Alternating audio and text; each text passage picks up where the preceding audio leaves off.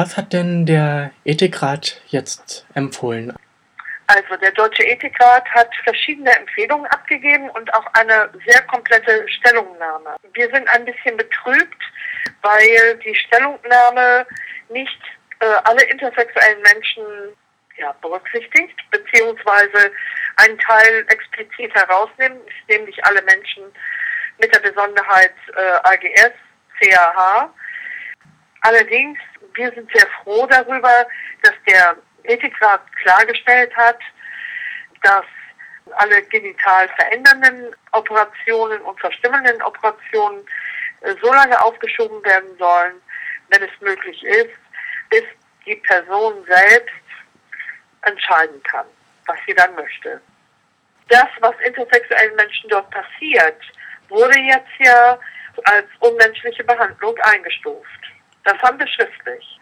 Außerdem äh, hat der Deutsche Ethikrat zum Personenstand die Empfehlung gegeben, einen weitere, eine weitere Möglichkeit des Eintrages zu implantieren ins Rechtssystem. Und zwar soll das äh, neben Mann, Mann und Frau oder männlich und weiblich anderes heißen. Das klingt ja erstmal alles sehr schön, aber da ist auch dort ist wieder ein, ein Pferdefuß dabei, finde ich. Und zwar äh, will man dann diesen Menschen, die sich in diesem Personenstand anders begeben, will man dann nur die, äh, die Möglichkeit der eingetragenen Lebenspartnerschaft eröffnen und nicht die Möglichkeit der Ehe. Das war allerdings auch nur ein Teil des Ethikrates. Der andere Teil möchte tatsächlich, dass äh, intersexuellen Menschen weiterhin die Ehe möglich ist. Wie kam es denn überhaupt dazu, dass sich der Ethikrat mit diesem Thema beschäftigt hat? Dieser Dialog mit den intersexuellen Menschen wurde, wurde nötig, nachdem wir 2008 einen Schattenbericht zum Staatenbericht zur vollständigen Beseitigung der Diskriminierung der Frau an die UN geschickt hatten. Und dort haben wir die Zustände in Deutschland beklagt. Und die Bundesrepublik Deutschland ist aufgefordert worden, in den Dialog mit intersexuellen Menschen zu treten. Und das ist im Grunde genommen jetzt, äh, die, die Bundesregierung äh, hat ja bis heute noch nicht offiziell mit uns geredet, sondern äh, hat das an den Ethikrat übertragen. Was ist denn jetzt, ähm, nachdem nun diese Empfehlungen ja raus sind, weiter zu erwarten, was noch passiert? Es wird jetzt eine Menge an gesetzlichen Veränderungen nötig und auch die Beratungen im, äh, im Bundestag finden ja schon statt. Und da haben sich alle Parteien durch die Bank für eine Verbesserung der Situation ausgesprochen. Ich denke, da muss was kommen denke auch, dass dieses äh, von diesen Entscheidungen, die dann für die Intersexuellen getroffen werden, das wird auch eine Diskussion, eine gesellschaftliche Diskussion anstoßen, die vielen anderen Gruppen dann auch weiterhelfen wird. Also es ist ja noch nicht klar, wie weit dann diese Empfehlungen so reichen, wie die Abgrenzung ist, oder? Also ich meine, wenn es einen Geschlechtseintrag anderes gäbe, ist das ja ein bisschen schwierig, auf nur eine Personengruppe einzugrenzen, rechtlich gesehen allein schon. Oder weißt du, wie das ist? Äh, es ist sowieso, es ist ja auch schwierig, äh, Intersexualität nachzuweisen. Viele Menschen, die einen äh, Geschlechtseintrag ändern möchten, von männlich nach weiblich oder von weiblich nach männlich und sich selbst als transident oder wie auch immer bezeichnen, viele dieser Menschen sind ja intersexuelle Menschen, die auch, oder einige davon, die schon in frühester Kindheit Manipulationen erfahren haben, von denen sie nichts wissen. Oder erst während der ganzen äh, der Zeit der Umstellung äh, auf, auf medizinische Befunde stoßen, die dann das auch zeigen. Denn Intersexualität ist in der Regel nachweisbar.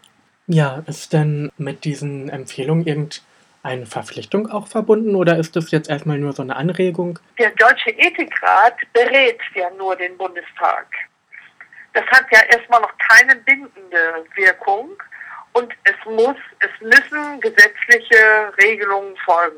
Ansonsten mhm. ist das Ganze nur ein, ja, ein freundliches Papier.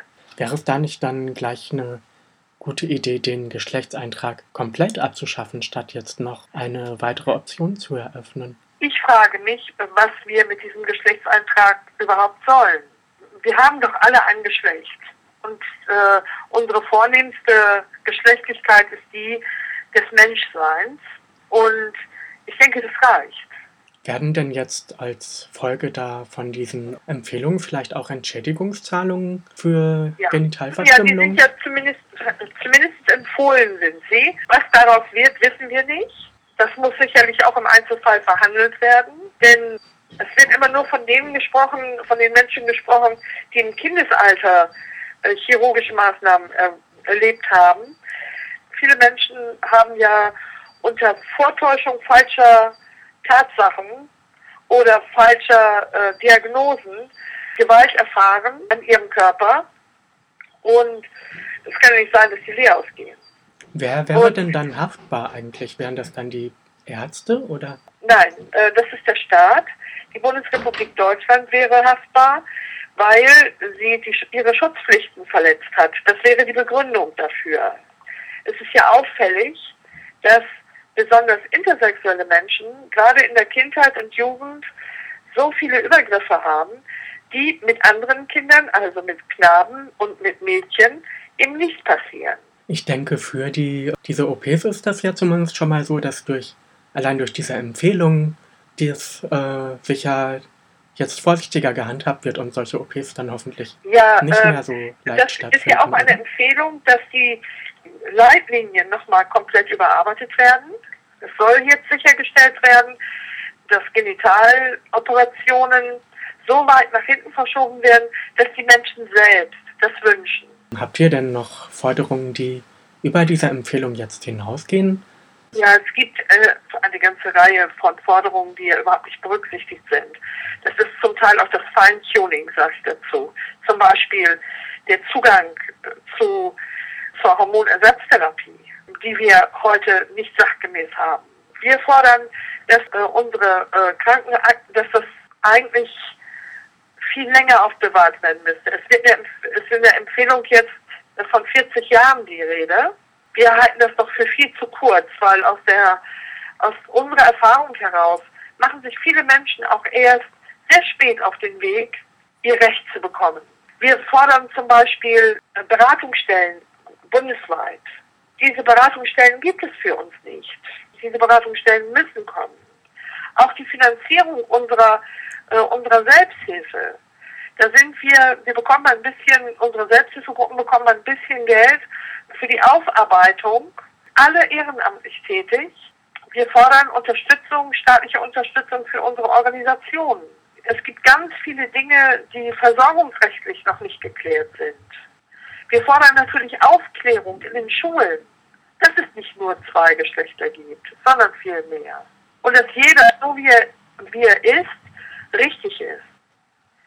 Und ich denke, die Forderung nach einer, nach sachgerechter Versorgung, das ist ja äh, erstmal unser Hauptanliegen. Und wir möchten, dass diese Genitalverstümmelungen endlich ein Ende haben. Das sind die Hauptanliegen. Alles andere, das sind Nebenschauplätze. Ähm, Ja. Hast du noch was, was du gerne sagen willst, was ich jetzt vergessen habe zu fragen? Ja, wen es dann interessiert, der kann dann mal auf unsere äh, Selbsthilfeseiten gehen. Das wären einmal die XY-Frauen. Das ist unter www.xyfrauen.de und unsere Vereinsseite, die findet ihr unter www.intersexuelle-menschen.net. Ja, vielen Dank. Ja, ich danke auch.